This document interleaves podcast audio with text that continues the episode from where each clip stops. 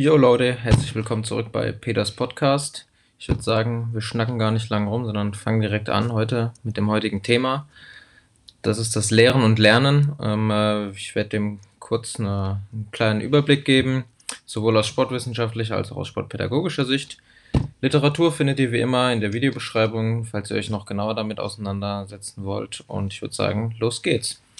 Beim Lernen und Lernen kann man erstmal drei Lernmethoden unterscheiden. Ähm, das wäre einmal die lehrerzentrierte Lernmethode, die kooperative Methode und die Methode der individuellen Lernwege.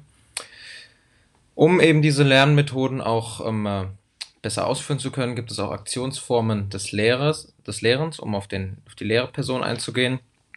Hier kann man vier äh, Keypoints, vier Handlungsmöglichkeiten ähm, äh, und Aktionsformen unterscheiden. Das wäre einmal die Wahrnehmungshilfen, dann aktive und passive Ausführungshilfen und ähm, noch Gelände- und Materialhilfen.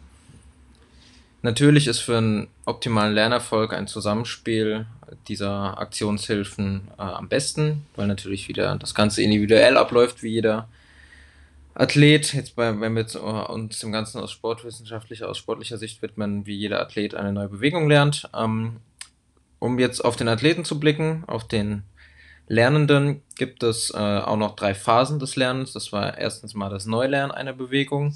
Dann, wenn diese genau, oft genug ausgeführt wird, kommt es zu einer Stabilisierung und im Nachhinein zu einem Automatisierungsprozess dieser Bewegung. Zuletzt jetzt noch, wenn man sich das Ganze aus sportpädagogischer Sicht anschaut, ähm, ermöglicht der Lehrende ähm, dem Lernenden individuell situative Lösung durch eben eine initiierte Selbstorganisation am besten der lernenden Person. Andersrum wird die Kreativität der Lernenden natürlich genau dadurch gefördert und ermöglicht dann eben diese situativen Lösungswege und dass sie optimal angepasst werden können, an die Situationen ausgeführt werden können. So, ich hoffe, das war jetzt äh, kurz und bündig genug für euch als Wrap-up. Und wie gesagt, wenn ihr euch noch weiter auseinandersetzen wollt mit der Thematik, schaut euch die Literatur in der Videobeschreibung an. Ciao, macht's gut und bis zum nächsten Mal.